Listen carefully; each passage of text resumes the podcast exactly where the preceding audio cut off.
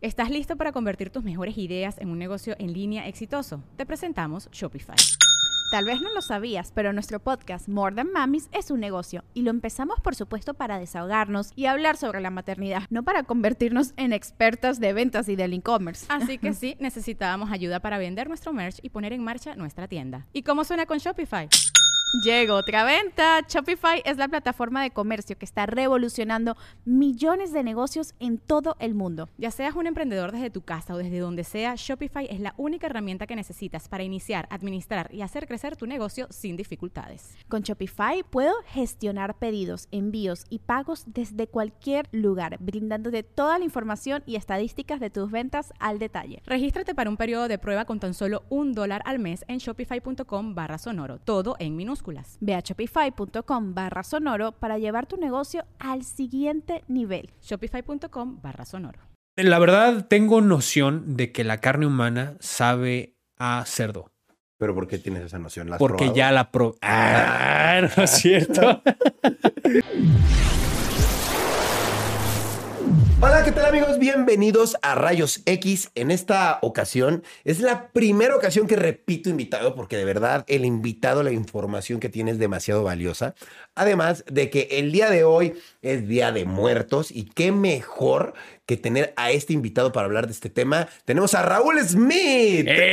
¿Cómo estás, Rayito? Muchísimas. Investigador forense. Venga, venga, muchas gracias Rayito por haberme invitado. Nuevamente tenemos muchísima información sobre ciencias forenses y claro que sí, hoy qué mejor que celebrando el Día de los Muertos que hablando de estos temas tan interesantes. Claro. Oye, yo quisiera empezar. Primero, gracias por el cráneo que me trajiste la vez pasada. Sí, aquí el regalo. Sos todo. Ahorita lo vamos a aprovechar. Venga. Y, pero quería empezar eh, hablando de esto. México es el único país, creo, que festeja realmente a los muertos, que le da un día a los muertos, ¿verdad? No hay otro país. Sí, no, bueno, al menos eh, personalmente no tengo como una noción de que otro país celebre la, muerte como aquí en México.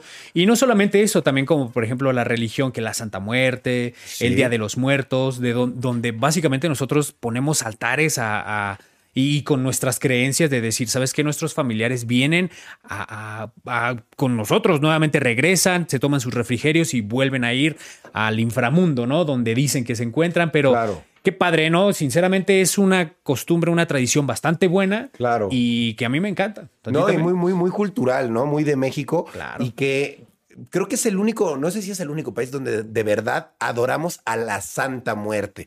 ¿Tú has tenido experiencias eh, cercanas, digamos, con alguna persona que adore a la Santa Muerte? Sí, claro que sí. O sea, hay mucha gente. En este ámbito, sí, siempre va a haber gente que, que adore a la Santa Muerte. Y sí he tenido conocidos, conocidas de que adoran, pero de verdad la adoran muchísimo porque les ha cumplido milagros, les han pedido como favores y sí se los cumple.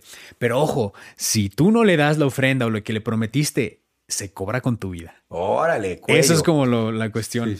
Oye, ¿y, ¿y qué te dijeron ellos? Como que ¿Es como un tipo de espíritu o si literal es la Santa Muerte o...? Pues ellos, básicamente la experiencia que tengo de que ellos me platicaron es que es como, como una energía que ellos, como si fuera una religión más. Okay. Pero ellos la llaman como la madrecita, mi madrecita. Son demasiado devotos. ese tipo de personas. Sí, súper devotos. Sí, súper devotos. Supongo que a lo mejor, eh, no sé, no, no es como una cuestión de, es cuestión ya de creencias, pero dicen que es súper milagrosa, pero muy, muy milagrosa. Y sinceramente eso es algo que solamente ellos lo han experimentado. Personalmente yo no profeso, yo respeto muchísimo ese tipo de religiones. No sabemos con qué tipo de energía nos estamos metiendo si pasa algo, pero yo la respeto mucho. Y pues sí, solamente me han contado eso, que es su madrecita y que es algo que las protege siempre a esas personas. Wow, qué loco. qué loco, ¿eh? Oye, y ¿Tú cómo ves? Tú que eres un experto en, las ciencias forenses, en la muerte, ¿qué nos podrías decir que, tiene de especial México? Porque mucha gente me ha dicho, México es un lugar súper especial para los muertos. Eso me han dicho, como que ahí se manejan energías muy fuertes porque por algo se festejan los muertos y, se, y tienen muchísimas creencias aquí.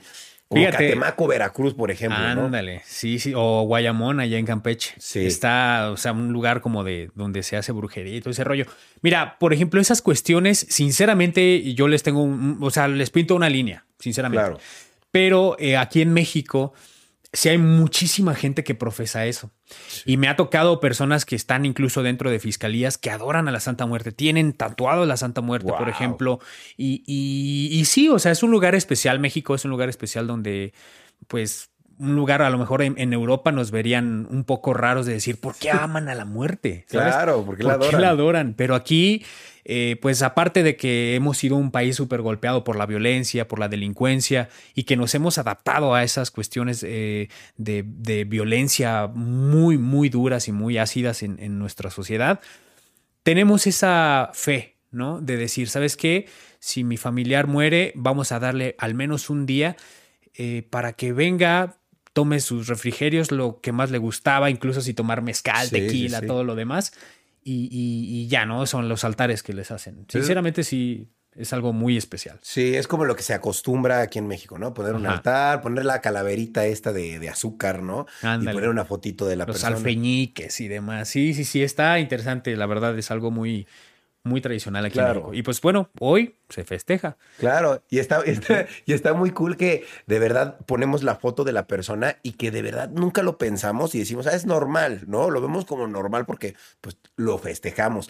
Pero mucha gente que viene de fuera sí nos ve y dice, ¿qué onda, no? O sea, como, ¿por qué le estás poniendo una bebida ahí a la foto de, un difunto, no? O sea, como que no les hace sentido, ¿por qué festejamos a alguien que ya se fue? Pero se me hace algo muy bonito y melancólico. Hasta por eso yo creo que Disney hizo una película, la esta, la de Coco. Ah, la de Coco, Porque se me hace algo muy bonito y melancólico. Siempre hay que tener como a nuestros muertos presentes, ¿sabes? Porque, pues a fin de cuentas, gracias a ellos es que pues nosotros estamos aquí, son nuestros... ¿cómo decirlo? Nuestros ancestros, literal. Exactamente. Y pues bueno, eh, la concepción de la muerte, que precisamente es a lo que pues nos dedicamos los investigadores forenses y demás, que hay muchas ramas, porque déjame decirte que las ciencias forenses solamente el 4% lleva muertos. Creo, que, creo que te lo había comentado, pero imagínate, o sea, ese pequeño mm, porcentaje de muertos, de, cadáveres en este caso, e, ese pequeño porcentaje que, ronda en la muerte es algo tan, pero tan fuerte energéticamente hablando que, que sí, afecta, ¿eh? O sea, el hecho de ver un cadáver ahí inerte, sin vida, sí te deja un, un, bueno, no es como algo malo, se puede decir, deja una enseñanza, o sea, empiezas a, cuestionarte cosas sobre tu vida, ¿no? ¿Tú vas al psicólogo o algo así? O sea, no por que estés loco, ¿no? Sino, me imagino es fuerte estar viendo estas escenas, no sé si necesitas ah, algún tipo de tratamiento. Ok, o sea, como la cuestión gráfica, ¿no? De decir, ver algo súper eh, fuerte, digamos, imagínate, hay casos donde hay niños descuartizados o cadáveres de fetos, una cuestión así. Pues mira, es depende de cómo lo tomes, porque esto es conforme a, hay gente que lo ve con morbo. El morbo lastima, ¿sabes? El morbo es una cuestión bastante fuerte en donde si no lo sabes enfocar bien, lastima la mente. No sé si alguna vez te han enseñado algún video donde veas algún alguien que le están cortando la cabeza, una cosa así. Sí, la verdad, sí. Y, te da una, después de ver un video donde matan animales, donde destripan gallos, todos esos animales uno termina con una energía fea, ¿no? Terminas con mal sabor de boca. Ándale. Entonces, esa, esa cuestión de el que te lastima emocionalmente, que te lastima psicológicamente, mucha gente no lo canaliza bien.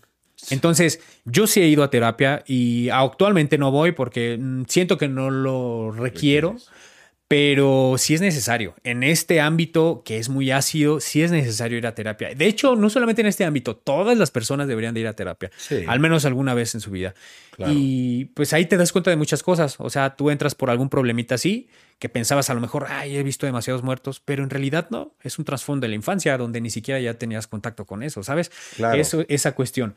Pero bueno, eso ya depende de cada quien, del concepto y cómo lo ves. Porque hay un cadáver, hay gente que lo ve con morbo, con esa amarillismo. Sí, sí, sí, sí, Pero por ejemplo, si ves y llegas, lo estudias, lo, lo analizas, cambia. O sea, te cambia el chip muy, muy radicalmente. Sí, claro, porque lo estás haciendo de manera profesional. Ya sabes que es un cuerpo y que tienes que estudiar esto para ver cómo murió. O sea, ya lo ves de una manera un poco más fría. no, y deja de eso. O sea, lo ves como por ayudarle. ¿Sabes? O sea, es decir, mataron a alguien injustamente, lo tienes aquí enfrente, ya no puede hablar, ya no puede defenderse. Lo curioso aquí es de que un cadáver no habla, un cadáver grita. Y te voy a decir por qué. Te da muchísimos datos. Desde el tiempo de muerte, dependiendo de sus características, en el, podcast pasado. Si no lo han visto, a rayito, pon, aquí arriba en la, tarjeta para que lo vayan a ver. Eh, todas las, fenómenos cadavéricos tempranos, donde te dan una pauta de decir, ah, ok, tiene esta ventana de tiempo, este intervalo post-mortem. Ok, hasta aquí ya sabemos el tiempo que ya lleva fallecida la persona. Posteriormente te puede indicar si fueron una o más personas con algún tipo de indicio que a lo mejor, no sé, tenga una marca de, de pisada, de huella de calzado en sus pantorrillas. Probablemente alguien se, subió en sus pantorrillas, la sostuvo y otra persona la amarró, si es que se encontrara maniatada, una cosa así. Eh, otra de ellas es eh, con qué agente vulnerante lo, le privaron de la vida, ¿no? O sea, eh, si fue un arma de fuego, si fue un cuchillo, si fue una navaja, un degüello, lo que sea, ahí podemos observar si con qué, con qué lo mataron. Otro de ellos es si sus heridas fueron antes o después de la muerte, claro. antemortem o postmortem, porque hay una característica y, o sea, da muchos datos donde un investigador puede hacer mucho. Claro. Además, me imagino que todos los cadáveres que, se investigan son cadáveres que tuvieron pues contacto con energía negativa, ¿no? No son uh, eh, cadáveres que, ay, se murió solito en su casa. Normalmente, si, investigas cadáveres que llevaron pues un choque de energías fuertes, que fueron maltratados, fueron golpeados, fueron asesinados, fueron baleados. Entonces, todo eso se queda esa energía ahí acumulada y eso es lo que tienes que investigar, ¿no? Sí, claro. Es que imagínate, por ejemplo, personas que, bueno, no, no es como por juzgar, pero tienen algún tipo, un estilo de vida un poco eh, violento, que tienen siempre contacto con la violencia, con, con, la delincuencia, con cosas que no comúnmente personas que no están acostumbrados a eso están pues en contacto, vaya. Y la verdad eso sí es muy pesado. De verdad hay, hay casos muy pesados donde hasta se siente la vibra, pero ya con el tiempo como que vas trabajando con ello, ¿sabes? O sea, lo puedes ir canalizando y sí se puede, o sea, de que se puede, se puede, o sea, alguien tiene que hacer ese trabajo, ¿sabes? Totalmente. Y aprovechando que, es Día de Muertos, yo quería preguntarte, porque yo sé que tú sabes mucho, ¿cómo conservar un cuerpo? Porque hay diferentes formas de conservar un cuerpo. Yo me acuerdo que llegué a ir a ver a las momias de Guanajuato, ¿no? Y decía, wow, o sea, ¿cuántos años tienen esas momias? O sea, ¿qué onda? ¿Cómo, ¿Cómo haces una momia? ¿Cómo la conservas? Ok, mira, el proceso de momificación es un un fenómeno cadavérico tardío conservador, donde debe de tener distintos tipos de características. La primera es que la persona o el cadáver se encuentre en, bueno, la persona al morir, ¿no? O sea, para que no digan, ay, ya sabes, la persona, o perdón, el cadáver debe de estar en un sitio seco. Ok.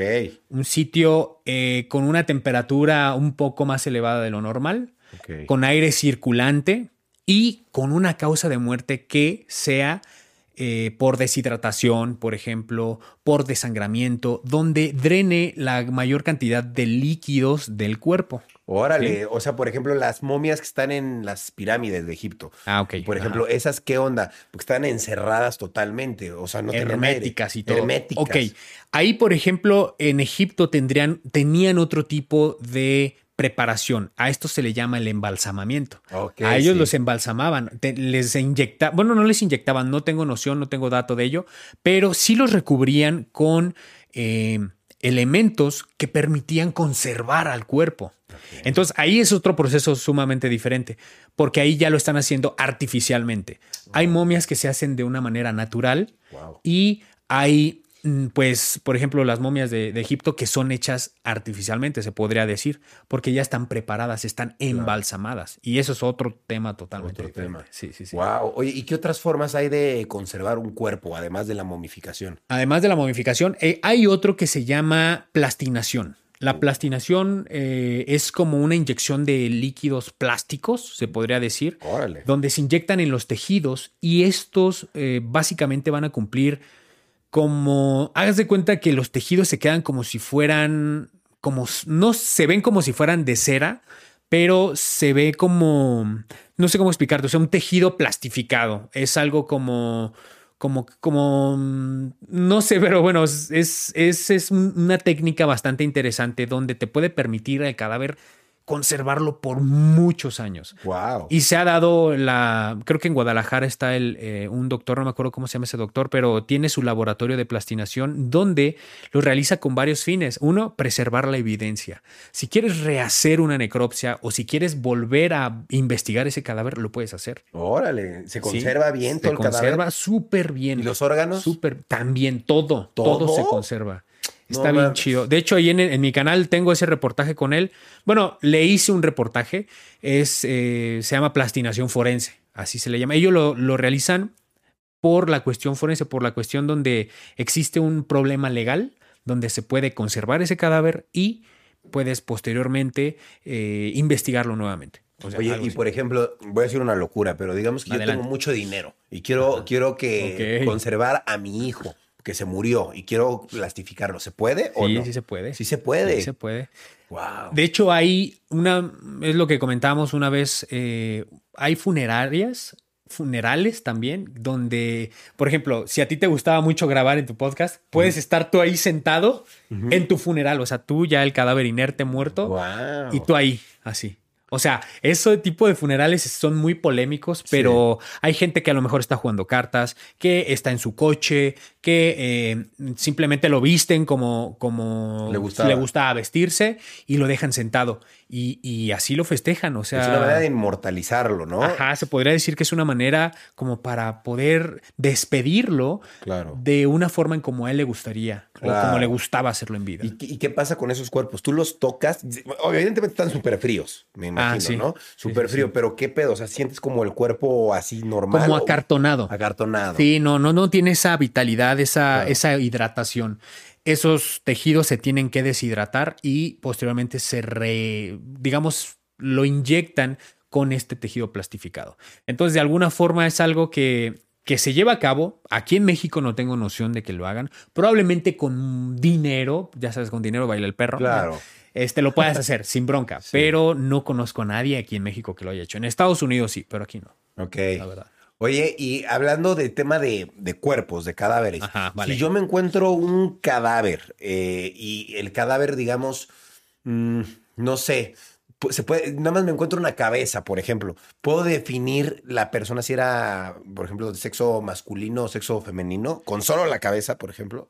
Ok, eh, bueno, ya sin tejido. Sí, o Así sea, el cráneo, pues el tal cráneo. cual. Sí, sí, sí, sí. En antropología forense existen varios puntos craniométricos que te van a permitir eh, poder eh, determinar el sexo de una persona. Y bueno, si tienes toda la osamenta, o sea, todos los huesos, todo el esqueleto humano, puedes, eh, digamos, también definir lo que es la talla, que es la altura, la edad, la raza y por supuesto el sexo. En este caso, por ejemplo, mira, si tomamos en el ejemplo del, del El cráneo, El cráneo. el cráneo que, que te di. Ajá. Aquí, por ejemplo, uno de los datos importantes es las órbitas oculares, donde van los ojos, Las cuencas. las cuencas. Mientras más rectangularizados estén, es masculino. Órale, ok. Más redondos, más femeninos. Más redondos, más femenino. Ese es uno.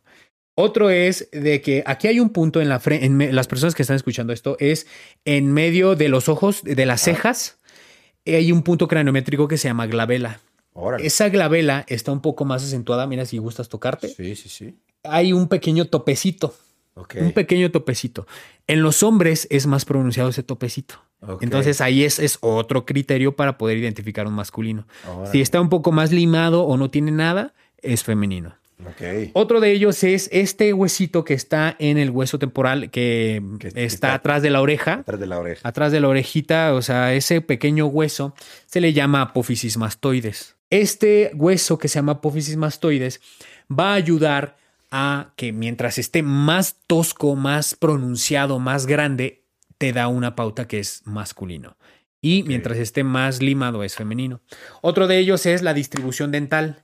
Mientras más estrecho es un masculino, mientras, no, perdón, mientras más estrecho es femenino, mientras más amplio es masculino. Y, y la distribución, digamos que lo que es la, la mandíbula o el maxilar inferior, mientras más inclinado o más apertura de ángulo tenga, es femenino, y mientras más agudo sea, es un masculino. Y estos, pues bueno, pueden ser algunos de los Sí. tipos de, de forma de, que podemos identificar el sexo en un cráneo. Aparte Órale. de las dimensiones. Sí, en antropología forense no manches. Y esto puede ayudar muchísimo para las reconstrucciones faciales. No sé si te acuerdas, por ejemplo, la vez que según trataron de reconstruir a, a la Mataviejitas. Ah, ajá, sí, claro. Ajá. Ah, pues bueno, utilizaron, pues bueno, todo eso es como por testimonios, pero así se hacen las reconstrucciones faciales. Y pues bueno, es que cómo identificas, imagínate, cómo Sí. puedes saber quién es esta persona, quién fue. Y con esos puntos craniométricos lo reconstruyen y ya tienes una idea de más o menos cómo era en vida. Órale. ¿Estás listo para convertir tus mejores ideas en un negocio en línea exitoso? Te presentamos Shopify. Tal vez no lo sabías, pero nuestro podcast More Than Mamis es un negocio y lo empezamos por supuesto para desahogarnos y hablar sobre la maternidad, no para convertirnos en expertas de ventas y del e-commerce. Así que sí, necesitábamos ayuda para vender nuestro merch y poner en marcha nuestra tienda. ¿Y cómo suena con Shopify? Llegó otra venta. Shopify es la plataforma de comercio que está revolucionando millones de negocios en todo el mundo. Ya seas un emprendedor desde tu casa o desde donde sea, Shopify es la única herramienta que necesitas para iniciar, administrar y hacer crecer tu negocio sin dificultades. Con Shopify puedo gestionar pedidos, envíos y pagos desde cualquier lugar, brindándote toda la información y estadísticas de tus ventas al detalle. Regístrate para un periodo de prueba con tan solo un dólar al mes en shopify.com barra sonoro, todo en minúsculas.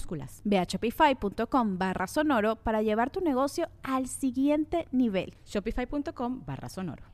Yo quisiera saber, por ejemplo, me- ya me dijiste de cosas de cómo se pueden conservar los cuerpos, ¿no? Ajá. Y como estamos en Día de Muertos, yo quiero saber, por ejemplo, un muerto, cómo, qué proceso de, de putrefacción tiene. O sea, qué tan rápido se puede pudrir un cuerpo.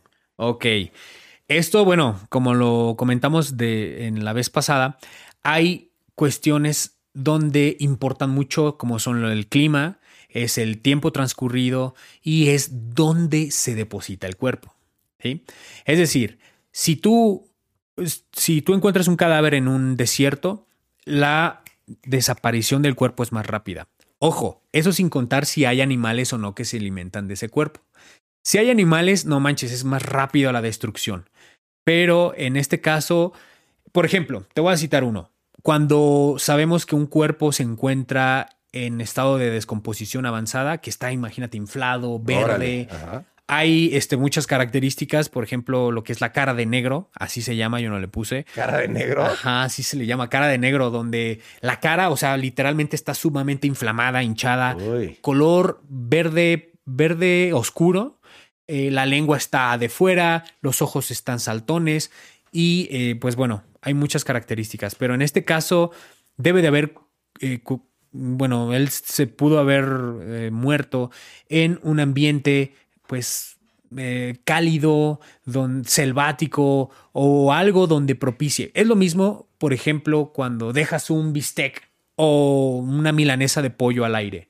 Lo mismo, entonces va a depender mucho. No es lo mismo que mueras en un lugar frío a un lugar cálido, en la playa, seco, árido, etcétera. Ok. Pero sí, este está interesante el proceso de descomposición, Sí. la neta. Sí, no, pero no manches, el olor es impresionante. ¿eh? Sí, me imagino. Oye, ¿y se, se descompone igual un ser humano que un animal? Por ejemplo, que un, no sé, sí, digamos, un, un perro.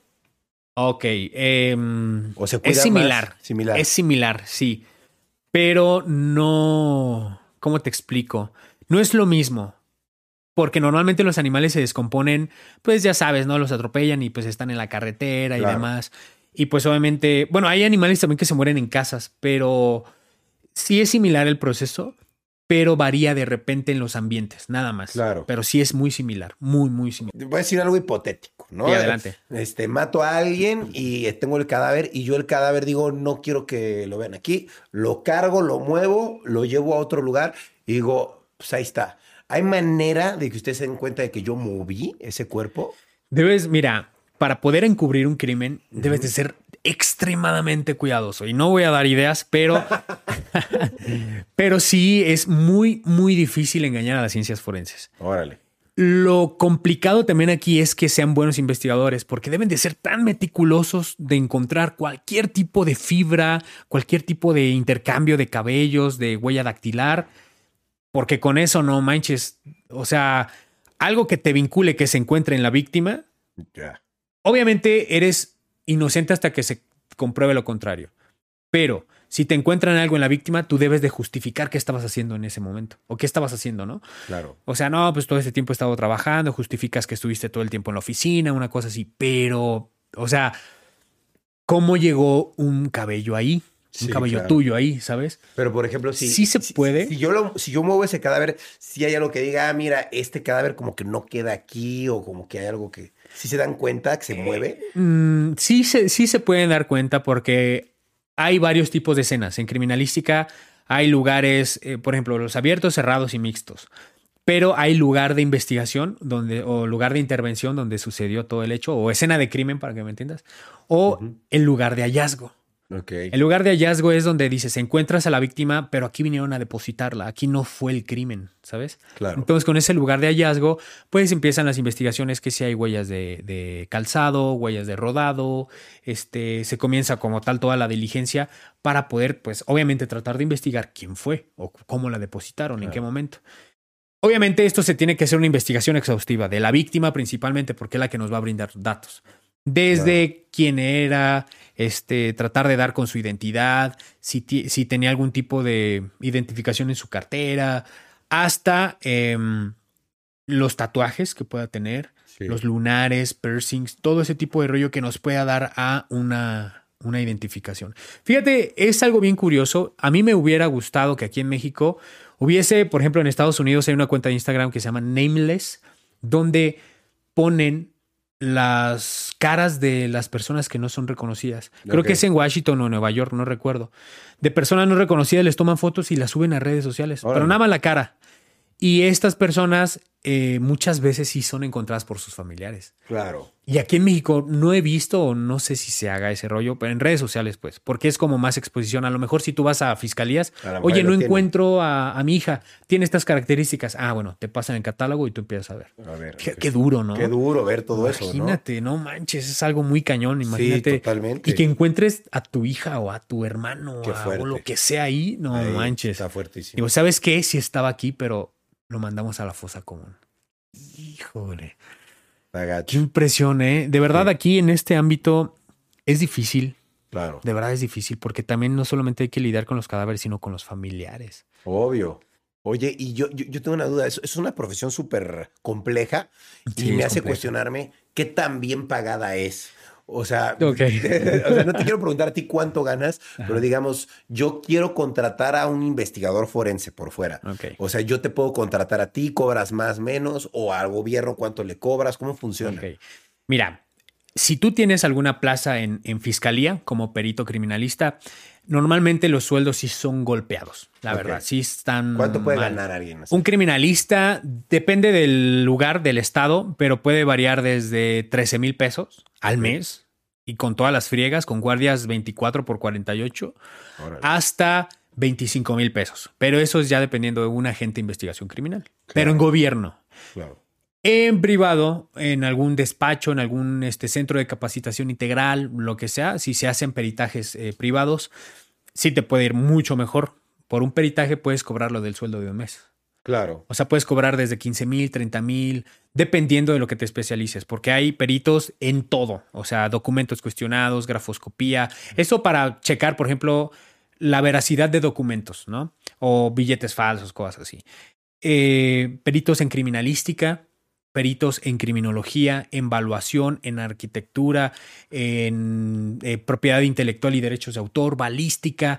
Hay de todo. Entonces, dependiendo de cómo seas tan reconocido, si es bueno tu trabajo, obviamente más, más lana Claro. y más peritajes. Entonces, es mucho mejor la cuestión privada. Por ejemplo, los criminólogos corporativos que tienen empleos en Oxxos, que tienen empleos en Home Depot, pero no como empleados, pues no, no ellos no atienden, sino la cuestión de robos hormiga, Mm. seguridad empresarial, entre otras cosas. Entonces, todo eso es Ellos muy- ganan mejor. mucho mejor, mucho ¿Cuánto mejor. puede ganar un perito al En mes, estos, al mes, más o menos, yo creo que sí andan oscilando como sueldo mínimo unos 25 mil pesos Está bien. hasta los 30, 40, ya dependiendo de tu, de tu puesto. Claro. Pero, por ejemplo, imagínate, eres un supervisor regional, un supervisor este, de varias, varias sucursales, una cosa así, sí, sí te andas ganando hasta 50 mil pesos. Está súper bien. Súper Nada más que tienes que irte por el ámbito privado y me imagino que... Y escalar.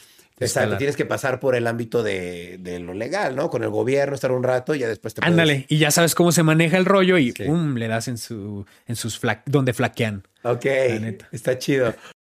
Digo, hablando de estos temas, a veces se me pone hasta la piel de gallina, pero siempre me he cuestionado si, por ejemplo, tú has analizado algún psicópata en, en- en- en el- Ok. cuando hay algún crimen. ¿Se has analizado algún psicópata? No, no, no, no, no. Yo- sí, no, no lo he hecho. Porque yo tengo la duda de si una persona que está loca, psicópata y que le encierran, nace siendo psicópata o se hace por cosas que le pasan y se hace un psicópata. Ok. Estudios de la neurocriminología actual dictan que un psicópata es una combinación de ambos factores, Órale. de los dos.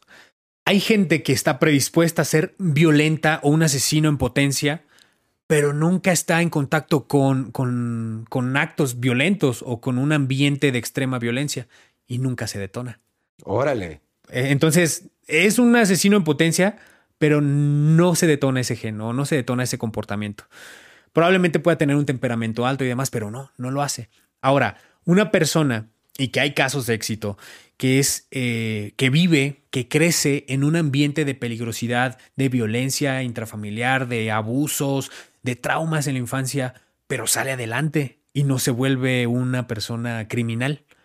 Pero una persona que tiene esa predisponencia criminal en un ambiente ah, violento pf, es un criminal en potencia. Un Órale. criminal donde no se toca nada, ni siquiera no tiene conciencia y tiene ahora sí que la naturalidad de poder matar a un sujeto sin bronca. Entonces es un cóctel idóneo donde la cuestión biológica y la cuestión social y del entorno se juntan es un psicópata en, en potencia. Un psicópata asesino, porque hay psicópatas que no son criminales. Claro. Un psicópata puede ser tu jefe, que te tiene ahí hasta deshoras de trabajo sin comer. Practicando fútbol todo el día y pum, pum, Ándale, pum. una cosa así. Y, y no le importa. Ah, mañana te quiero aquí a las 8, pero saliste a las 12, ¿no? Ajá, sí, sí, Y no sí. le importas, de verdad eres un peón para él. Eso es un psicópata. Un, hasta nuestros propios padres, sé que es duro decirlo, pero hasta nuestros, nuestros propios padres pueden ser psicópatas. ¿Por qué? Porque no sé, hay padres muy crueles. Yo tengo varios amigos que de verdad sus papás, rayito, son muy crueles, cabrón. Pues sí, obvio. No los dejan ni vivir, no los dejan hacer su vida, los enclaustran y lo único que hacen es fomentarles miedo, fomentarles traumas y no dejarlos crecer. Claro. Es la mala educación que ellos recibieron que le están volviendo a dar a sus hijos, ¿no? Exacto, ¿no? Y, y es aquí la cuestión que hablamos, por ejemplo, hoy en Día de Muertos de la espiritualidad, que es romper esas cadenas, romper esos, esos ciclos de conducta. Si tu papá, a lo mejor, tus papás están divorciados o le pegaba a tu mamá, una cosa así, tú no lo hagas. Claro, aprende de, de las cosas de ahí, negativas que viviste. O si tú fuiste un hijo abandonado donde no tuviste a tu mamá, a tu papá, entonces, tú no lo seas, ¿sabes? Claro. Y es ahí cuando rompes con esas barreras y, y- y trasciendes. Claro, sí, porque muchos dicen, ah, a mí mi papá me, me enseñó a putastos, yo te voy a enseñar igual, Ajá. ¿no? Y es como, güey, pues, ¿dónde aprendiste, no? Sí, Y de hecho hay un, hay, hay un, hace ya el año pasado hice un TikTok sobre eso donde, ay, a mí me daban con la chancla y, y ve nomás, soy un profesionista. Sí, cabrón, pero no tienes de trasfondos los, los traumas, cómo, Claro. cómo tratas a tu pareja, o sea, cómo eres tú en las relaciones. Claro. O sea, ese- esa persona, nada, pues a mí me traían con la chancla, con el cable de la plancha, pero tiene antecedentes de violencia familiar Claro. le pega a su esposa, no tiene ese equilibrio emocional. Entonces, ¿de qué hablamos? Ok, de una corrección de disciplina, pero a, a largo plazo le cobra factura él lastimando a sus hijos y a su familia. Ok, oye, ¿y, y sí crees que exista este perfil de persona que, digamos, nace en una familia correcta, le dan una buena educación, pero sin embargo, él ya de nacimiento es una persona que le gusta matar a los pájaros o que es a lo mejor un poco psicópata, un poco intenso, a lo caso. mejor. Sí existen este tipo de personas que nacen un poquito... Sí, sí, sí, sí, claro. O sea, traen el gen, el gen de la maldad, se dice. Exacto. el Sí, claro que sí, sí hay, hay de todo, o sea, como dicen, hay de todo en la viña del Señor, pero sí, sí hay casos donde hay gente que disfruta incluso torturar animales, matarlos, y por ahí se empieza. De- hay una triada de McDonald que ya está ya desacreditada en criminología, pero se trata de tres cuestiones importantes. Una, la enuresis. El chavo se orina en la cama. Ok. ¿sí? Otra eh, que matan los animales. Ajá, eso es clásico, ¿no? Clásico, ¿no? O sea, es como muy común eh, encontrarlo en asesinos. Y otra es pirotecnia. Órale, jugar con fuego. Con, fu- con fuego. Les, les encanta, les mama el fuego. La primera que dijiste que era, perdón. Eh, eh, que se orina en la cama. Ah, ok. Enuresis. Ajá. Qué raro, ok. Es Que se orina en la cama, que mata animales y que es pirotecnia. O sea, antes se basaban en esos tres. Ah, mira, si tiene esas tres características es un posible asesino. Pero no. O sea, ahorita ya sabemos que hay gente que ni siquiera mata animales, pero le gusta matar personas. Exacto. ¿Sabes? sí, o sea, se brinca ese paso totalmente. y, y- y es así, o sea, los, homicidas, cada uno es específico. Es por eso que mucha gente no debe de generalizar en, en esta materia de criminología. Todos son. La estadística sí está bien para medir cuestiones eh, delincuenciales, polígonos delincuenciales en las ciudades, pero la estadística criminal debe de ser particular. ¿Sí? O sea, debe de, por ejemplo, en la perfilación criminal, en el curso que te invito, Gracias. eh, es este, vamos a, pla- platicamos precisamente de eso, donde un criminal no debe de ser tratado estadísticamente, o sea, es un error. ¿Por qué? Porque es único, es un individuo que realiza sus crímenes específicamente. Es decir, te voy a explicar algo. Hay criminales que les gusta a lo mejor, ya con la víctima muerta, cercenarles un pecho. Se los cortan y se los ponen en la cara. ¿Por qué? Porque es una satisfacción psicológica del agresor. ¿Sabes? O sea, es una firma. Claro. Ya no tiene nada que ver con el delito, ya no tiene nada que ver con el, el- el asesinato. Sin embargo, lo hace. ¿Por qué lo hace? Se toma más tiempo con la víctima, pero él necesita satisfacer psicológicamente Claro. esa acción. Qué loco, sí. Entonces te quedas de, oye, ¿por qué lo hace? Ahora, te encuentras otra víctima igual, con las mismas características. Es la firma. Otra víctima igual. Ajá. Entonces ahí, mira, vinculas los casos. Ujú, Empiezas a, a hacer perfilación criminal. Claro. ¿Qué características tenía la víctima? Si era bajita, si era morenita, si era pelirroja, si era cabello negro. Todo este tipo de datos cuentan. Órale. Qué interesante, ¿eh? Y, y el otro día estaba viendo algo en internet sobre la fauna de, de- de Mm. lo que pasa con tu cuerpo después de que mueres. Hay animales que se alimentan de tu, de tu cuerpo ya que mueres, ¿no? Claro, sí, eso se le llama depredación o antropofagia cadavérica. Eso va a variar mucho. Hay casos, y, y he visto casos donde puercos se alimentan del cuerpo. Puercos. Del o cuerpo sea, humano.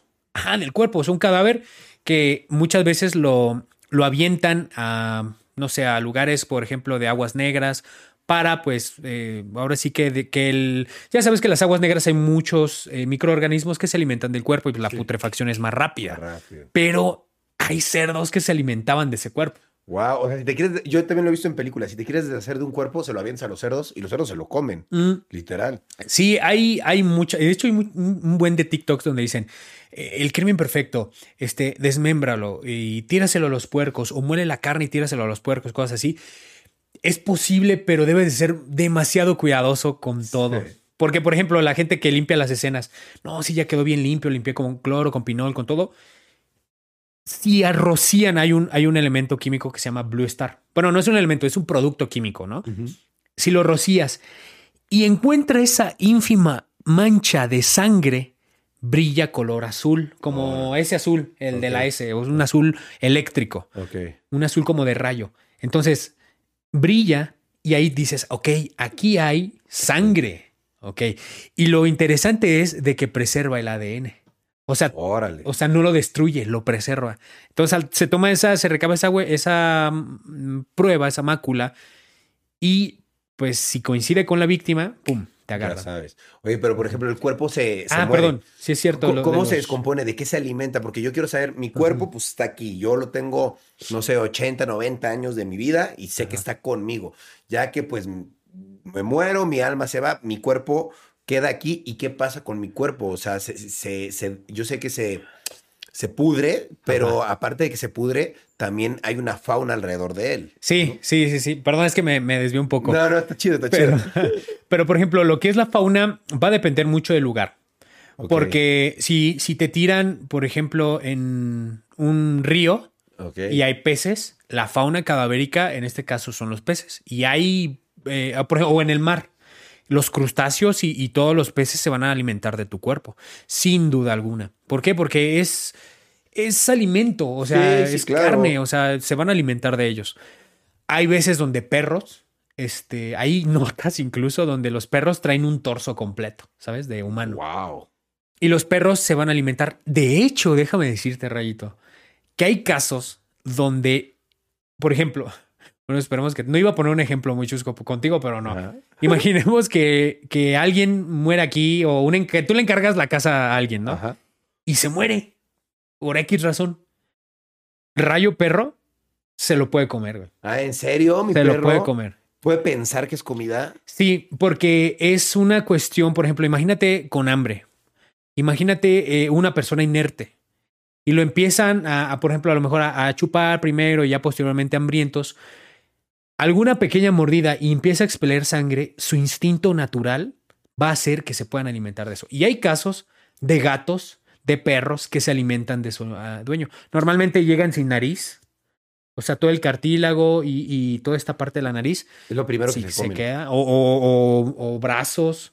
También depende mucho el sitio. Por ejemplo, si mueren en algún otro lugar donde haya ratas, las ratas comienzan a roer. Órale, sí, claro, claro. Orejas, todo lo que tenga que ver. Oye, y a lo mejor está muy caníbal esto, pero literal, ¿tú has visto algún caso donde un, un humano se come a otro humano? Pues no nos vayamos tan lejos. El caníbal de la Guerrero. Ese. El de aquí en México es un caso muy sonado de un poeta que. El poeta asesino, una cosa así lo, apo- lo apodaron. Donde asesinó a su. a su novia y se la comió. O sea, había. Mierda. Cuando lo catearon en su casa, había restos de carne frita, pero era humana. Wow. Eh, Un, un- su brazo estaba en una caja de cereal, no sé por qué. Había comida, o que en este caso era carne humana de su víctima. Y el torso, que es este, el tronco del pecho y el abdomen, estaba guardado en su closet. No.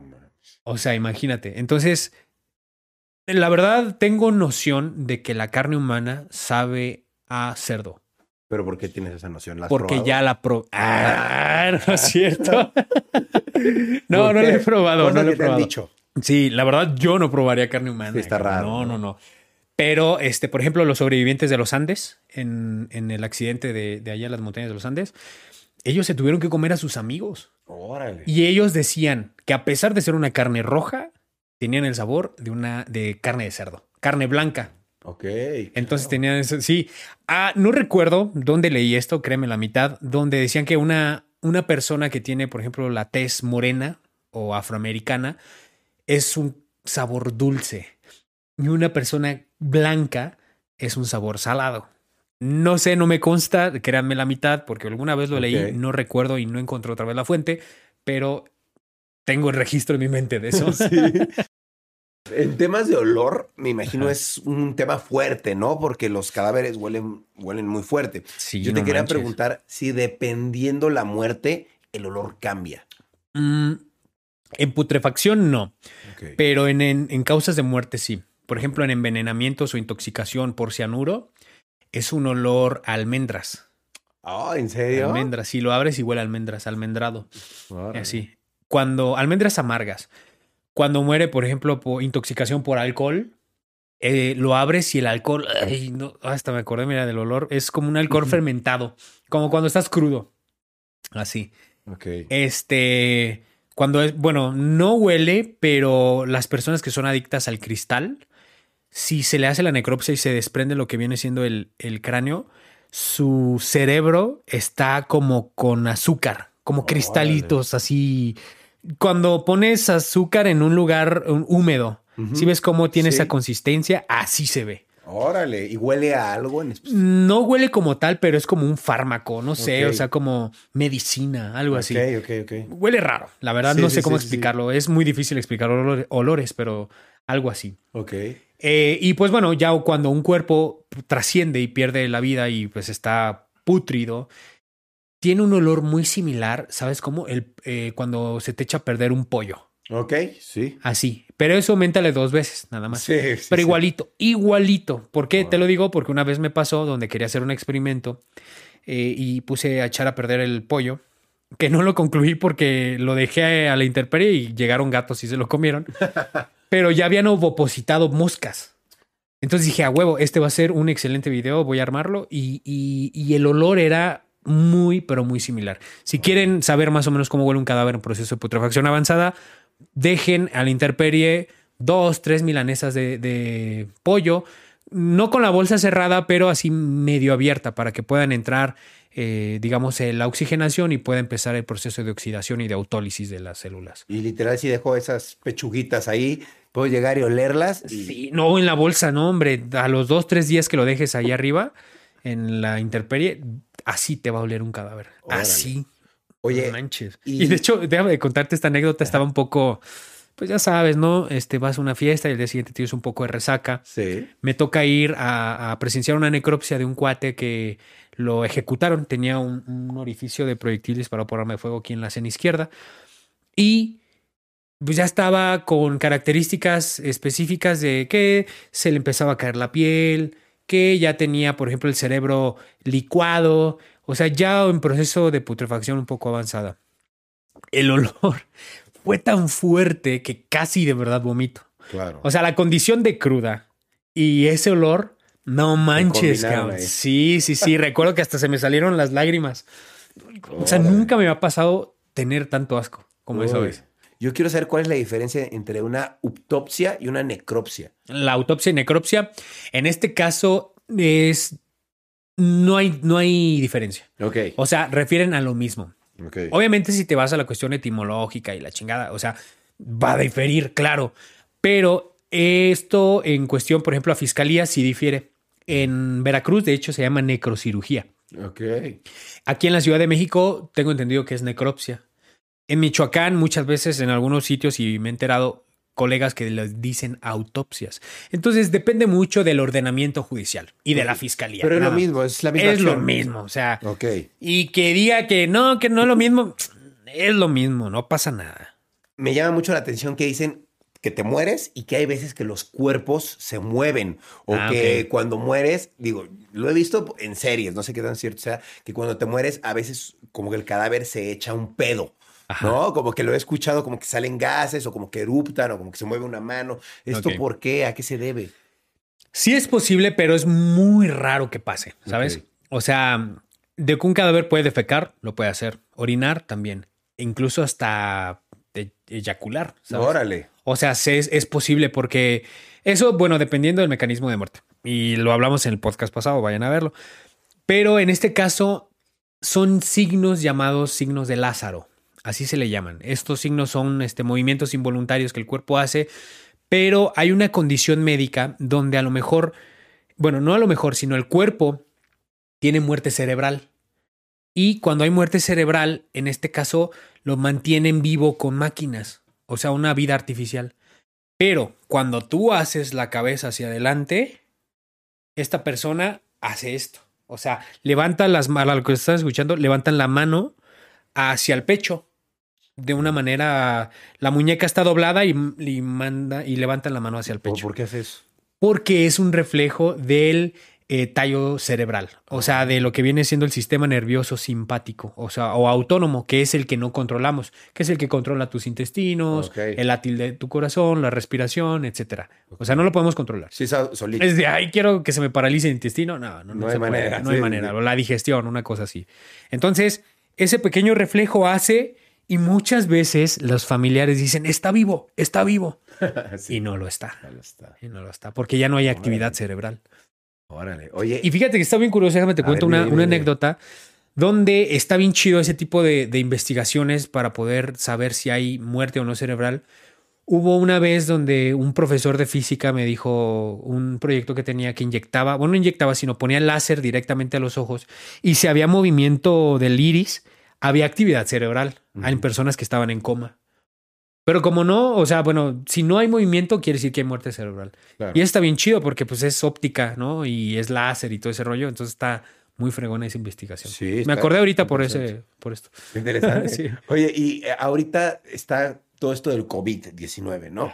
Y todo el mundo habla del COVID y se me hace interesante hablar de los cadáveres que tienen COVID. O sea, esos cadáveres, ¿qué onda? ¿Se les hace algún tipo de de necropsia especial o, o- o algo así? Hay un tipo de necropsia que es la necropsia científica o experimental, donde al inicio a más de 100 personas le tuvieron que hacer necropsia con COVID para saber cómo eran las manifestaciones de la enfermedad. Pero actualmente si una persona muere por COVID no se le hace la necropsia, Ok. no se le hace. ¿Por qué? Porque es un riesgo biológico Claro. y se tiene que cremar. Pero tengo conocidos, tengo gente que conozco, pues, que tiene sus eh, lugares donde embalsaman gente y, y no los embalsaman muchas veces.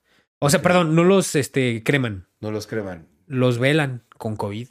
Ah, sí. Sí. Eso, eso está mal, ¿no?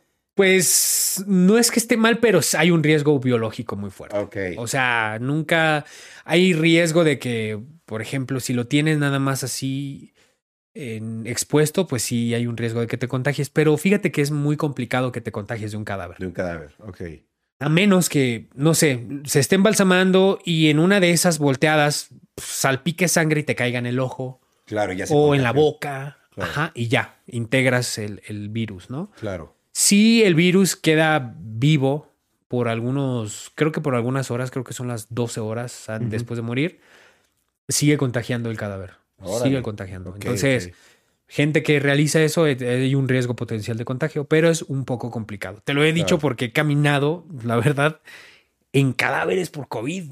Y no te has O sea, contagiado. no me contagié. O sea, mm, de verdad eran como 20, 30 cuerpos Órale. donde tenías que pasar así, o sea, tenías que pasar como, como esquivándolos. Órale. Y, Y- y no me contagié. O sea, mm, de hecho, no me he contagiado de COVID hasta ahora. Sí, sí, sí. La neta, sí, eso está chido, pero pues bueno, de alguna forma, ahí te puedo decir que es, sí hay un riesgo, pero es muy bajo. Ok. Es más fácil que te contagies de una persona que está viva porque está hablando, está expeliendo aero- aerosoles Sí, y las gotículas te pueden caer. Y más en un lugar cerrado, por ejemplo, es, in- y es este, inevitable. Oye, ahí, ahí te va la pregunta más valiosa de todas. Quisiera saber qué opinas. ¿Existe el crimen perfecto? O sea, ¿existe alguien que diga, hice el crimen, lo maté, bla, bla, bla, lo escondí y no hay manera? Y sigo, sigo haciéndolo. No que me Pues lo mira. cuentes para que no des ideas, pero sí existe.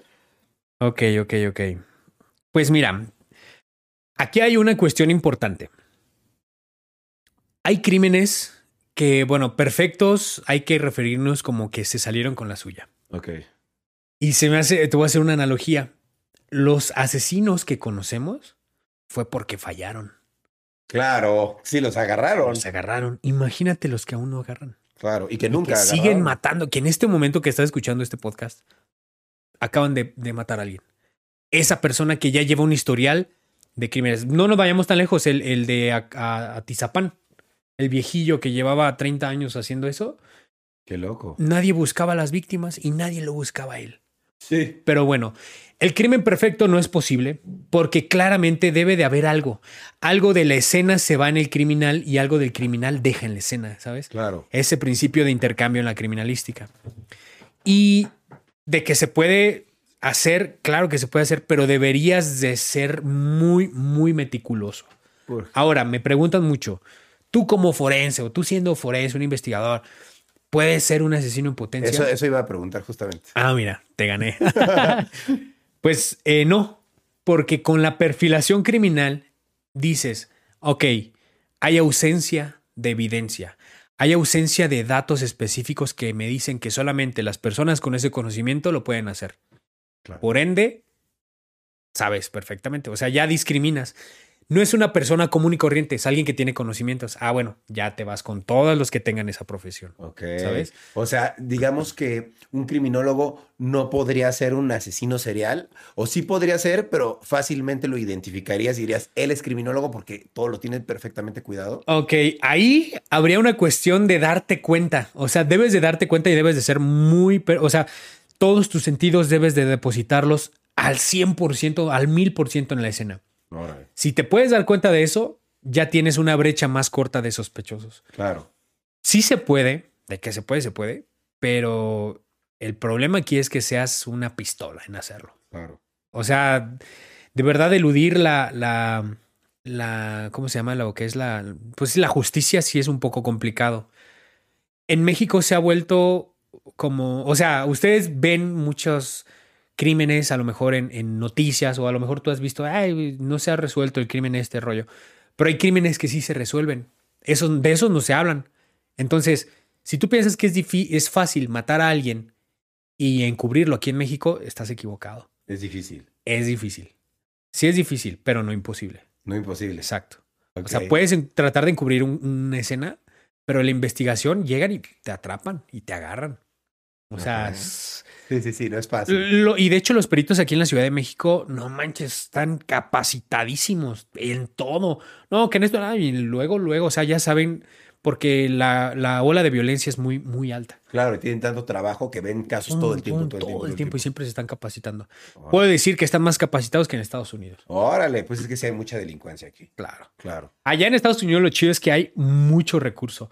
Hay hasta eh, cabinas móviles para necropsias de animales. Órale. Ni siquiera de humanos. Órale. Imagínate cómo está, o sea, para decir, ay, hay recurso hasta para poner una, un laboratorio móvil de necropsias de animales. Y dices, ay, cabrón, o sea, aquí ni siquiera eso. Sí, claro. Aquí utilizan, bueno, no sé si viste el último, uno de los TikToks últimos que subí fue revelando huellas con cola loca. Ajá. Hay un químico. Órale, está bueno eso. Está bueno, sí. Hay un químico que se llama cian, el cianocrilato. Ese cianocrilatos tiene, haz de cuenta que son como empaques y se meten en un ciano one, o sea, como el activador, que es una mechita que lo conectas y empieza a salir humo. Ese humo se va a adherir a las grasas de los, de los que cuando tú dejas una huella, ese humo se, se une a esas grasas. Eso es muy útil, por ejemplo, en coches o en lugares cerrados donde pues no quieres gastar tanto reactivo de polvos y demás. Claro. Y la huella se queda plastificada. O sea, por más que le pases el dedo, no se quita. Bueno, eso de lo que es, la, es el cianocrilato es muy caro, ¿sabes? Y normalmente, ya te dije los sueldos, Sí. como para comprar eso, Está difícil. claro, está difícil. Entonces tienes que improvisar, cabrón. Entonces cuando improvisas, el cianocrilato es de una de las familias de pegamentos que es de la cola loca, es derivado de la cola loca. Órale. Pones cola loca en una cuchara, en un algo, un pequeño mechero o vela y empieza a salir el humo y hace el mismo efecto. Que la, o la cola loca te puede servir para... Para revelar huellas. Sí, de hecho, te digo, ahí te lo tengo en el TikTok. Órale. En el TikTok ahí. Si no lo han visto, vayan a verlo, está chido. O sea, si quieren como impresionar a alguien o así, este, solamente pongan cola loca, le ponen eh, una mecha abajo y ese humo, cuidado de no inhalarlo porque es algo tóxico, pero pónganlo encima, lo que van a revelar normalmente es en superficies tipo, eh, pues por ejemplo, cristalinas o, o en otros sitios donde pues la huella se puede revelar y este, fácilmente sale. O sea, está chido, está, Está chido chingón. Sí. Oye, y digo, este día tan especial, yo te quería preguntar, tú como después de ver tantos cadáveres, tanta vida de- y muerte, yo te quisiera preguntar a ti, ¿tú qué concepción tienes de la muerte?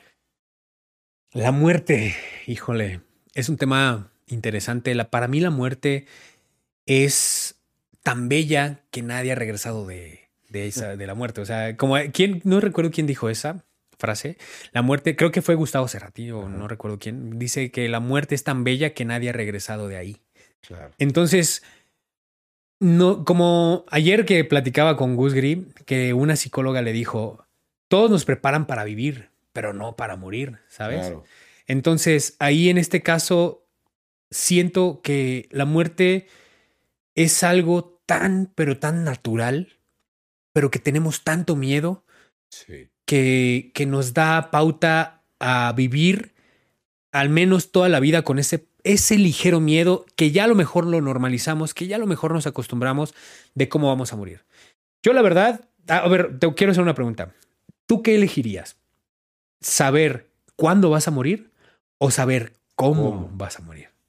Mira, la verdad, no sé, yo porque soy muy curioso, tal vez preguntaría el cuándo, nada más para tener todo perfectamente organizado, ¿sabes? Sí. Yo, pero, yo sé si el cómo no quisiera saber, la verdad. Yo creo, yo creo que, porque el cómo yo creo que voy a, voy a morir, yo creo que voy a morir naturalmente, pero pues no. no ¿Quién sabe? Sí, yo también le elegiría lo mismo que tú. ¿Cuándo? El cuándo. Mínimo ya tienes una pauta, un tiempo de decir, ah, pues vamos a disfrutar y todo ese rollo. Claro. Pero imagínate que te dijeran mañana. Órale. Pues bueno, ya es inevitable, Es ¿no? inevitable, pero dices, ok, ya sabes cuándo, pero vas a morir mañana. Hijo Bueno, gracias por avisarme mínimo. sí, ¿no? sí. O sea, e- e- es esa, es esa cuestión porque la muerte es inesperada. Sí. Tengo un colega, bueno, no era un, bueno, sí era colega, se podría decir, pero era más amigo. Era el papá de una amiga que, que son de allá de Culiacán. Les mando un saludo a ustedes. Donde iba saliendo del cuartel militar y, y falleció porque lo atropellaron. O sea, esa injusticia. Wow. Ahí es donde te quedas. ¿Qué está pasando en nuestro país? Porque fue un carro fantasma. Sí. Entonces, eso duele, ¿sabes? Sí, claro. O sea, duele muchísimo. Y, y, y- y, pues, le decía al compadre, el compadre, la verdad, o sea, deja una, una huella muy profunda donde puedes decir, ¿sabes qué? La vida se te puede escapar en un En momento. cualquier momento, sí. Y, y la verdad, ese tipo de injusticias son las que duelen, son las que dices, oye, pero ¿por qué pasó esto? Y es donde te motiva para decir, bueno, pues vamos a ver qué, qué, quién, quién es, cómo fue. Eh, Imagínate que le pasa a algún familiar tuyo, es algo durísimo. Sí, sí, sí. durísimo. Y la verdad, yo me compadezco, yo también sufrí esa muerte. Claro, Y, y a pesar de que no haya sido un familiar directo, se siente. claro. Se Sí, siente sí, sí, se siente la muchísimo. ausencia. Oye, ¿y tú tienes miedo a la muerte? Eh, no tengo miedo a la muerte, sino miedo a cómo voy a morir. Ok. En real- pues sí, indirectamente es miedo. Pero es un miedo ya normalizado. O sea, ya, ya no, ya no es como de, pues bueno, ya lo que hice, pude hacerlo, va, no hay ron- bronca, pero sí es algo que no es que no me permita dormir, Claro. pero sí lo tengo ahí latente. Sí, la claro, un- sí, como todos, ¿no? O sea, yo, yo creo, no sé, pero personalmente yo digo que sí, sí, un- algo así como de, ¿cómo voy a morir? Sí, sí, sí. ¿Sí Oye, sabes? eh, Y al- algo que dijiste ahorita también que me llamó mucho la atención, me dijiste esta frase de que si te mueres, pues ya no regresas, ¿no? Y porque te quedas ahí encantado, por decirlo así. Yo te quería preguntar, ¿tú crees en la reencarnación? Pues bueno, sí, ¿Sí? Sí, yo creo que sí. Mi mente científica dice que no, pero Ok. mi mente de creencias, porque mi familia es muy metafísica, sí. O sea, hay muchas vidas. Ah, pues no te acuerdas del- de que recomendé el muchas vidas, muchos maestros. Sí. Sí, este, yo creo que sí. Sí, sí. Sí hay vida en, otro, en otros planos.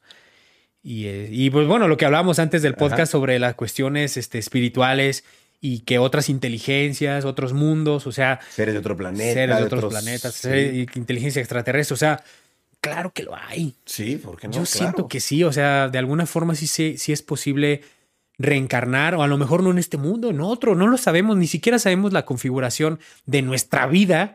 Claro. Entonces imagínate saber la configuración de otros planos que ni siquiera, o sea, como dijimos, estamos dormidos. Sí, estamos dormidos. Y cuando empieza el despertar emocional, el despertar espiritual es cuando te das cuenta, ay cabrón, pasar por aquí, antes era gris, Pero ahora veo que allá arriba hay un jardín, que allá otro, o sea, eh, es una analogía que quiero hacer donde cuando ya te das cuenta de muchas cosas. Sí, sí, sí, sí, sí, que eres más, bueno, yo lo veo mucho también con la todo. edad, como que vas creciendo y también la gente Madurando. con la pandemia se encerró más, tuvo más tiempo de analizar y de decir, güey, pues espérate, ¿no? O sea, Sí, como que sí hay más de, de que solo lo que vemos, ¿no?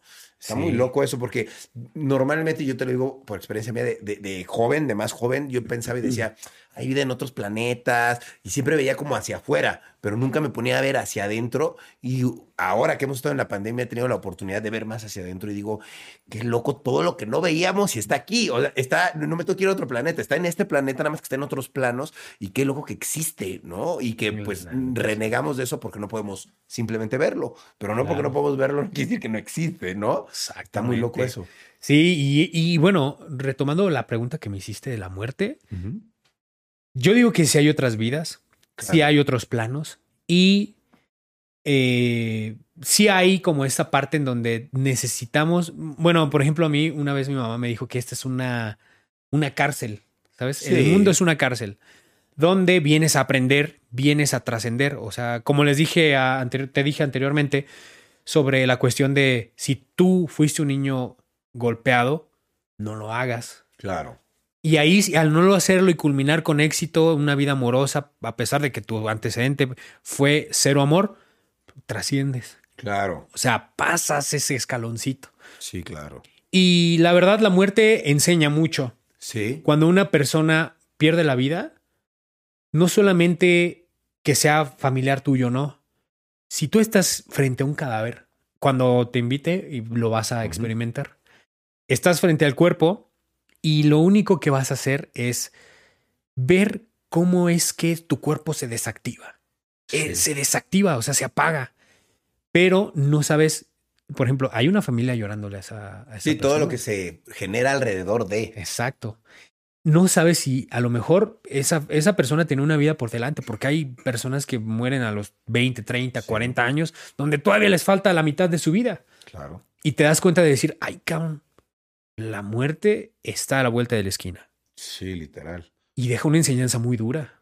Claro, ¿no? Muy fuerte, donde llega, marca a quien sea, en todas las familias, en todas las personas. Todos tienen un amigo, todos tienen un hermano que pues ha muerto y les ha dejado algo. Algo. Sí, Y deja de eso, Rayito. La neta, este tipo de, de ambientes de muerte hace que vivas con intensidad. Sí. ¿Sabes? O sea, hay veces que sí se olvida, como todo. O sea, dices, no manches, ya voy a disfrutar la vida, voy a hacer esto. De repente se te olvida, empieza que el pesimismo, que a lo mejor estás eh, cansado, deprimido, desvelado y dices, "Nah, no manches, la vida no es esto o es algo muy malo, pero te das cuenta de que mañana te puedes ir y agarras la onda. Claro. Sí. Empiezas a vivirla, a disfrutarla y así, o sea, ya viste cómo cambió el plan de ayer a hoy. Sí, sí, sí. Cambió el plan. Entonces dices, ay, qué chido, o sea, ya ahora estoy aquí, ayer estuve en otro lado, mañana puedo estar en otro lado o mañana no podemos estar. Exacto, literal. Sí. ¿Y qué Entonces, dejaste en este mundo? ¿Qué hiciste? ¿Qué no? legado hiciste? Exacto. ¿Estás, estás triste, deprimido en tu casa o vas a dejar huella haciendo algo positivo por el Exacto. mundo, ¿no? O sea, no, no tiene que ser por ti, tiene que ser a lo mejor por tu mamá, por tu hermano, que es la gente que pues a lo mejor va a seguir aquí, tú no.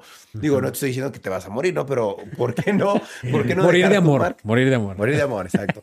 ¿Por qué no dejar una marca positiva en la gente que está viva? Claro. Y pues tú si te mueres o no, pues mira, por lo menos esa gente se queda con lo mejor de ti, ¿no? Y no alguien que diga, uy, se murió, pero ver, ese güey era súper malvibroso. Que, que me ha tocado también amigos que llegaron a fallecer ya hace mucho y dicen, verga, chocó, pero pues andaba bien pedo manejando. También ese güey se la Ah, pasa de lanza, ¿sabes? ¿Y qué deja? Pues dices, pues sí, lo querían mucho sus papás, era bien lindo, pero pues un güey bien irresponsable, ¿no? Entonces, pues también, ¿qué le dejas a, a, pues, a la gente que se queda aquí, ¿no? Eso Entonces, sí. Ser como, ser como buenas personas siempre y siempre vibrar en positivo y pues, Claro que va a haber, por ejemplo, momentos en la vida donde sí va a haber el pesimismo, obvio, sí siempre. va a estar todo eso, pero pues ahora sí que es como cuestión de manejarlo. ¿no? Claro. Y es por eso que es importante ir a terapia. Sí, totalmente, Exacto, totalmente. es claro. súper importante lo que decías, una pregunta fundamental, Raito. Y y muy buena pregunta porque la neta, hay gente que a lo mejor nunca ha visto un cuerpo, pero tiene una actitud, una, un temperamento, un- una inestabilidad emocional de la chingada Claro, y no ha ido a terapia, mano. claro. Es peor, Sí, totalmente. ¿sabes? Y hay gente que lo vive en su casa, o sea, hay gente que, que vive violencia, que vive este, humillaciones, y, y esa gente es la que de verdad debería de ir a terapia. Totalmente. Pero pues Y no, y Cada- sí, y no, y sabes que lo ven mal. sí. Porque dicen, no manches, es como, ay, yo no estoy loco. Sí, lo toman a mal. Es Es como. como, mal siempre. Entonces te quedas de, oye, no manches, es Y, por y no bien". tiene nada de malo ir a un psicólogo, no es como que te haga estar loco ir al psicólogo, al contrario, te hace estar más cuerdo porque estás sacando todo eso que estás como, como reteniendo, ¿no? Exacto. Fíjate, o sea, recuerdo una vez que ah, conoces el cuarto y quinto paso. No, no, no. Es una como me metí. e- Es una cuestión de los alcohólicos anónimos. No me metí porque sea alcohólico. O sea, hay mucha gente que va por, por depresión, por drogas, y pues yo fui por depresión precisamente. O sea, yo pensé, ay, me meto porque quería olvidar a una exnovia. Por drogas. No te... No, La droga del amor. La droga del amor. Entonces me metí por, por una exnovia y pues obviamente yo ya traía el chip de criminólogo. Pues decía, a ver, ¿cuál es este tipo de impacto? Y es una terapia de shock. Es donde empecé a checar cómo eran los, los parámetros que utilizaban y cómo es que te trataban para que pudieses sacar todo. ¿Por qué? Porque hay gente con un chingo de corazas Sí. un buen de barreras tras barreras tras barreras. ¿Que ¿Por qué? Pues en la infancia, en la adolescencia los lastimaron mucho. Ah, ok, ya no vuelvo a confiar en la gente. Ah, ok, ya no vuelvo a hablar bonito porque mm, siento rechazo. Ah, Sí. no vuelvo tal. Ella sí. Entonces, cuando te desarman de esa forma, que es excelente, la verdad me gustó, a mí me funcionó mucho. Terapia de shock. Ah, es como una terapia de shock. Es el cuarto y quinto paso. Mucha gente que ya lo tomó me entenderá. Lo tomé una vez, no lo he vuelto a tomar. La verdad es que es un ambiente también un poco que no me gusta. Claro. Hay mucha gente que se obsesiona y pasan años ahí. Pero no, o sea, es momento, por ejemplo, lo tomas y lo dejas, no te obsesionas. Claro, aprendes y ya. Y ya, ajá. Entonces, eh, lo tomas y, y- y hay una manera, no sé si quieres experimentarlo, no sé si quieres que te lo cuente, pero hay una forma en la cual te abren, ¿sabes? Está muy buena Órale, porque abrir la mente de alguien está cabrón. está difícil. Y Sí. cuando te abres, ¡pum! Yo entré por un desamor así chiquito, un grano de arena y traía un océano de pedos. Obvio, sí, No, hombre, traía cargando el costalito y no, pues que lo dejo. claro. Lo solté. Obviamente con el tiempo se van acumulando más problemas, más, más cosas y pues es momento de ir a terapia, pues otra vez. Claro. Es una constante de que tienes que hacer. Claro. Pero sí, la neta estuvo muy chido. eh, pero no sé, creo que no lo volvería a tomar. Creo que con uno fue suficiente. Estuvo bien. Sí. No, y además relacionándolo mucho con el tema de que estamos hablando de los muertos, súper importante si, si murió alguien cercano a ti, eh, te súper sirve ir a terapia, ¿no? O sea, Ah, es súper sí, necesario no porque las pérdidas, la verdad es que son difíciles, la gente pues Sí. se deprime mucho y si hablas con alguien y sacas esa frustración con alguien, te ayuda a hacerlo mucho más liviano el peso, ¿no? Muchísimo más liviano y, y deja de eso, Rayito. La verdad es que es algo que, ¿cómo te explico? Te quitas una carga impresionante, Sí. o sea, hasta te sientes más ligero, mucho mejor. La presión de tu cerebro, porque la verdad se siente una presión cerebral fuerte, o sea, se libera. Y eso está padrísimo. Claro, está súper bien. La neta. Oye, pues qué, qué padre que hayas venido a platicar. La verdad te lo agradezco mucho porque hoy es un día muy especial. De hecho, yo creo que de los días más especiales del, del año. Del año, Porque claro. de verdad, sí, en México sí algo que se festeja es el 15 de septiembre, el Día de la Independencia, que ese día no se pierde Patriótico. totalmente. El Año Nuevo, el, eh, Navidad, Navidad. pero Día de Muertos. Exactamente, el Sin día de hoy. Sin, día, sin lugar a dudas es de los días más importantes del año, por lo menos para, para nuestro país. Y qué bonito que es dedicado pues a los muertos, ¿no? A la gente que ya no está. Que a fin de cuentas, yo lo veo así, es gente que si, sin esos muertos nosotros no estaríamos aquí. Entonces nos debemos a ellos y tenemos que, que venerarlos y respetarlos, ¿no? Sí, fíjate que ahorita, así como, como brevario, ¿te acuerdas que te dije de Guayamón? Creo que es ahí donde, sí, sí, es ahí donde sacan a los cadáveres y los limpian y los vuelven a vestir. ¿En serio? Sí. Wow. ¿Qué, qué? tú has ido a Catemaco, Veracruz? No, no he ido. No. Está interesante. Yo no he ido tampoco, pero me han dicho que es el lugar más fuerte energéticamente, pero yo me imagino que este lugar igual que ese. ¿eh? Sí, está interesante. Pero bueno, habrá que documentarlo un día. Sí, voy a hacer un reportaje. un día habrá que irse bien protegido. Bien protegido, sí, claro. No vaya a ser. Ok. No, sí, Rayito. Oye, Raúl, pues muchas gracias por venir. ¿Algo que te gustaría agregar del Día de Muertos o algo que tú traigas, algún proyecto que traigas en puerta que te gustaría compartirnos? Ok, eh, bueno, ahorita, por ejemplo, eh, pues bueno, estoy en mi canal de YouTube, en Mundo Forense, en, eh, investigador, guion bajo forense, guion bajo en Instagram, Mundo Forense igual en Twitter. Ahorita traigo el proyecto de, eh, no es un podcast, es una interpretación de un libro que se llama Yo psicópata diario de un asesino, que está en podcast, lo pueden buscar ahí.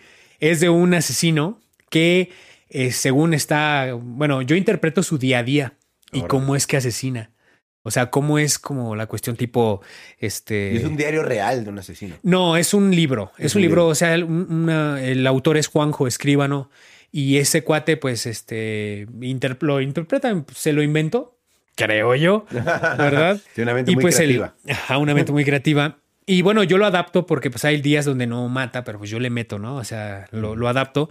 Y es tipo, por ejemplo, em, que asesina, o sea, dice, yo sentía la sangre a borbotones, esa sangre roja, caramesí, tibia, como tanto me gusta, ¿sabes? O sea, cosas así. Y lo estoy haciendo en, en, en Spotify. ah, súper bien. Sí, ahí pueden buscar Yo psicópata diario de un asesino y ahí les sale todos los días. Son por capítulos. Órale, nada más para Spotify.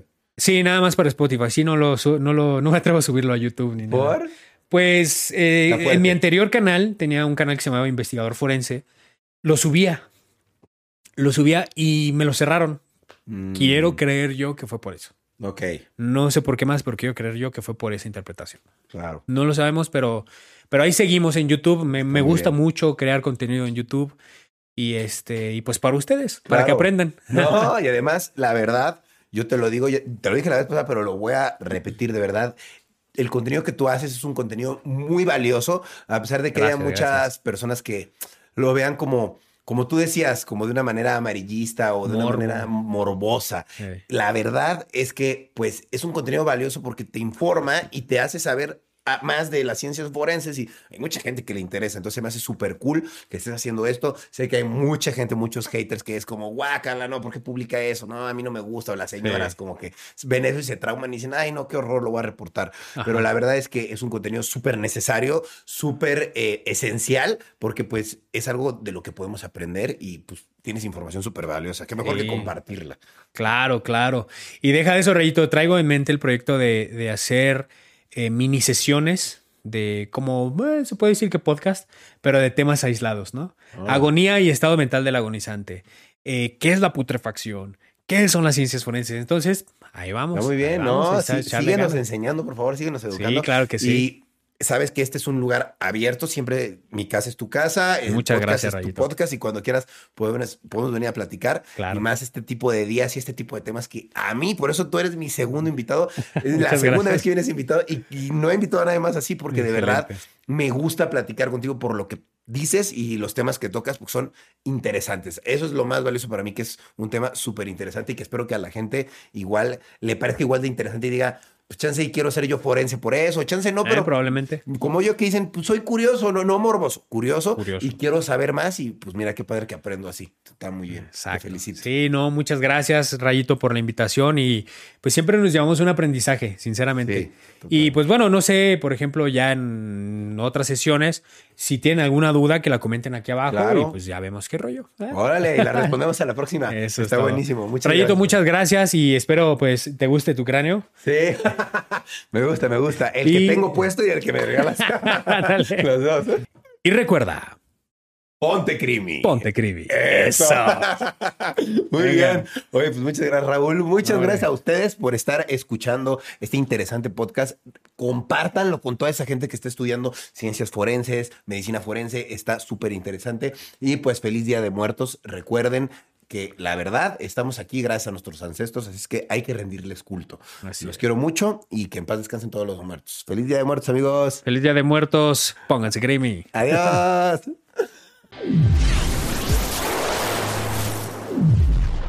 Hello, it is Ryan, and I was on a flight the other day playing one of my favorite social spin slot games on chumbacasino.com. I looked over the person sitting next to me, and you know what they were doing? They were also playing Chumba Casino. Coincidence? I think not. Everybody's loving having fun with it. Chumba Casino is home to hundreds of casino style games that you can play for free anytime, anywhere even at 30,000 feet. So sign up now at ChumbaCasino.com to claim your free welcome bonus. That's ChumbaCasino.com and live the Chumba life. No purchase necessary. Group. Void prohibited by law. See terms and conditions. 18 plus.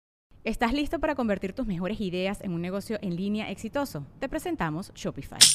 Tal vez no lo sabías, pero nuestro podcast More Than Mamis es un negocio y lo empezamos por supuesto para desahogarnos y hablar sobre la maternidad, no para convertirnos en expertas de ventas y del e-commerce. Así que sí, necesitábamos ayuda para vender nuestro merch y poner en marcha nuestra tienda. ¿Y cómo suena con Shopify?